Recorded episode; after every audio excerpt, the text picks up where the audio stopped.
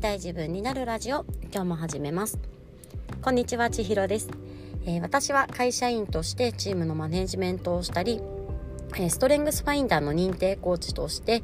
え強みや得意をどうやって活かしてなりたい自分になっていくのかという道のりのサポートをしております。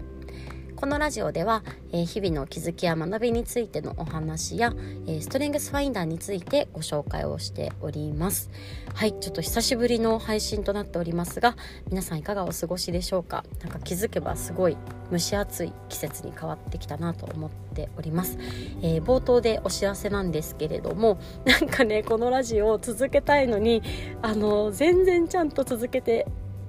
できていないことがもう気がかりでしょうがなくて気がかりのくせにできなくてっていうのが、えー、ここ何週間か続いております。で私はですね最近、えー、自分軸手帳という手帳はママたちで作った手帳があるんですけれどもその手帳にコミュニティがついてましてその手帳部というコミュニティの運営メンバーとして、えー、5月からですね参加させていただいてます。というのもあって、えー、なんかね自分の時間を今上手に使えなくなっているという実感があります。でここでね大きな足し算をしているので大きな引き算も必要になってくるんですが、まあ、それができていないためにこういうねなんかやりたいけどできてないみたいなことが続いているなというのをねすごく実感しております。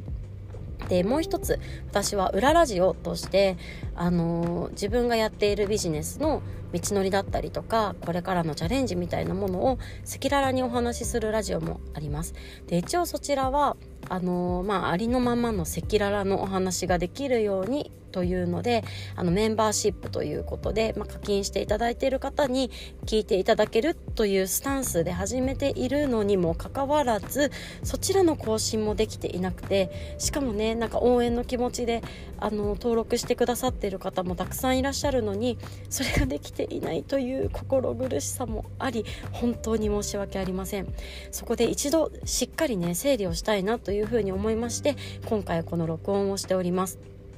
えー、お知らせの一つは、えっと、メンバーシップを一度やめようと思います。なので、えっと、今ね登録していただいている方には本当に申し訳ないんですけれども、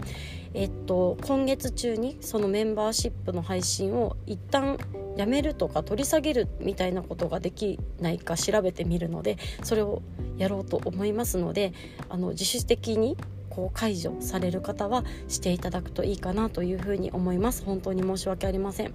そしてこちらのラジオ配信なんですけれども撮りたいんだけれどもこう週1回撮れてないみたいなことがねずっと気がかりで残ってしまうのを避けていきたいなというふうに思っていましてなのでなんか思いついた時とか撮れそうっていう時に撮るというスタンス撮るっていうのはあの配信するっていうことですね。のスタンスに変えていきたいなというふうに思っておりますのでもしねお時間あってあなんかたまたま更新されてるじゃんみたいな感じであの見つけていただいた方にあの楽しんでいただけるような配信をしたいなと思っておりますのでぜひまたチェックしていただけたら嬉しく思います。というのが、えーと、冒頭のお知らせでした。このお知らせでね約3分半くらい使っちゃったんですけどあの今日お話ししたいことが1個だけありましたので今日はそのメインでお話をしたいなというふうにも思っています。えっとですね今日お話しする内容っていうのはあの自分の強みにどうやって気づくのかという一つのプロセスについてです。これまでもその自分の強みをどうやって知ったりとか理解することができるのかみたいなお話を、まあ、ストレングスファインダーと絡めてご紹介をさせていただいておりましてで例えば、自分がこう無理せず自然とできることで周りの人に褒めてもらえるとか評価されることだったりとか、まあ、夢中になってワクワクしてこうついねこう集中してできることだったりとかそこですごくものすごく自分が満足感を感じられることっていうことにその強みいわゆるストレングスファインダーっていうところの資質を発揮していることが多いかなというお話をこれまでもさせていただいているんですけれどもちょっとねネガティブな視点からも見つけていくことができるなっていうふうに思いますので一つご紹介です。それは何かというとあの人に対してなんでこれそんなにうまくできないの？とか何でそんなやり方をしているの？だったりとか何でこういう言い方になるの？みたいにこう人に対してモヤモヤしたりとか違和感を感じたりとか、まあ、イライラする傾向がある内容って結構ねこう傾向があると思うんですよね。でそれっていうのも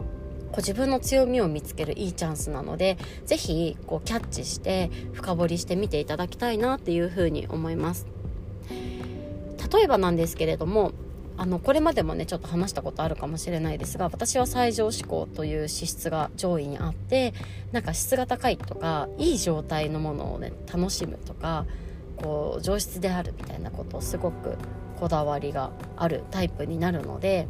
あのご飯とかも出来たて熱々の状態で食べたいっていうのがあるんですよね。それが一番美味しいから。それはなんかあの最上志向だなって自分で思ったりもするんですけれどもその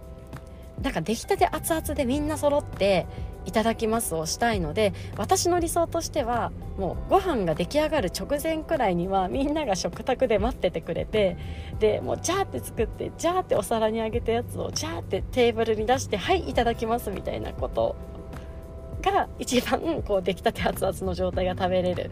理想の状態なんですけれども、まあ、家族的にはねそんな風にはいかないですよね。でなんかご飯できてるのにみんな全然ご飯食べに来てくれないみたいなことにイライラモヤモヤを抱えたりすることがよくありました。でそこをどうやって捉えていくかというと、まあ、なんでそこに対してイライラするのかっていうのを深掘りしていくんですよね。そうするとあ私は出来たて熱々で一番美味しい状態の時を食べたいと思っている。そういう見方や考え方を持っているんだというふうに自覚することもできますし逆にその他の人ですよね家族他の家族はそういうところに価値を感じていないだったりとかその出来たて熱々にを食べたいんじゃなくって何か他に大事にしている価値観があるっていうことに気づくことができます。まあ、それができると、まあね、自分のその熱々が食べたいっていうのを人に強要するのはやめようっていう気持ちにもなるので、まあ、そこに対してイライラしなくもなるなと思いますし今私はねその出来たて熱々はつまみ食いをすることであの いい状態で食べて満足っていうのを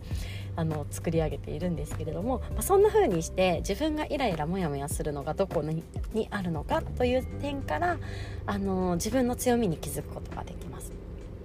最近私はあのウェルビハブというアキカさんという方がされているコミュニティであのストレングスファインダーとビアのなんか比較だったりとか、まあ、自分の特性を自分で理解していくという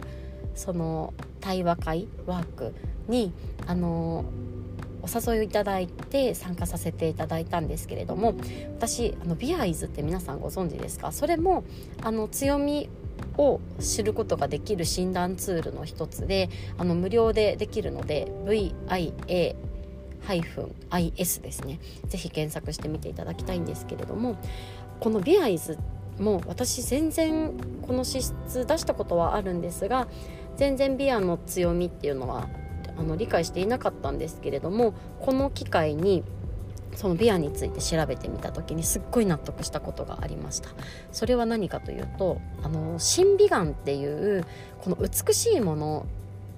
にこだわりを持つだったりとか美しくあることにこう満足感を得るっていうような強みが私には備わっていてで職場でねあの販売のお仕事をしているので商品の陳列だったりとかあの商品のレイアウトだったりとかそういうところでこの見た目を整えるっていうことをよくするんですけれども私はそれがものすごく好きで、まあ、感覚的にこの美しいバランスだったりとかこう綺麗に整えておくことっていうのにすごくこだわるタイプだということにね、まあ、後々気づくんですけど周りのメンバーはその同じようなこの美意識がないんだなっていうところにイライラモヤモヤすることが結構あったんですよね。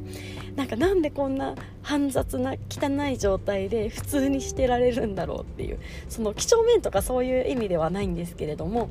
なんかとにかく商品の陳列が美しく整っていないことにすごく違和感だったりとかその同じ目線で整え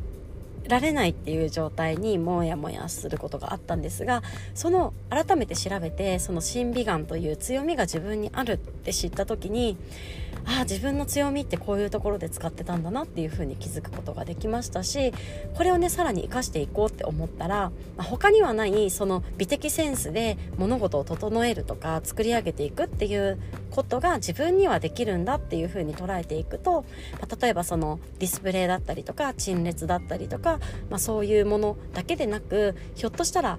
色ですよね。配色的なことかもしれないしなんかデザイン的なことかもしれないしあのスライドだったりとかねそういうのを整えるっていうことかもしれないですしなんかそういうところになんか自分の満足感が感じられる強みがあるっていう風にね知ることができたなっていうところもあります。というわけで、まあ、今日はあの冒頭のお知らせ以外で、えっと、お伝えしたかったのは自分の強みを知るポイントなんですけれどもえーと、ネガティブな気持ちですね。からも自分の強みに気づくことができるっていうお話をさせていただきました。皆さんがイライラ人に対してねイライラ感じるとかなんでそんなにうまくできないんだろうってモヤモヤモヤってする事柄を掘り下げていくとこのストレングスファインダーの資質みたいなご自身の強みとつながってくるポイントもあるかなというふうに思いますのでだか人にできなくて自分にできることっていうところに気づくきっかけとしてあの深掘りの種になるかなと思いますので是非よかったらやってみてください。というわけで今日もまた皆さんが一歩でもなりたい自分に近づけますように今日も最後まで聞いてくださってありがとうございます。ではまたね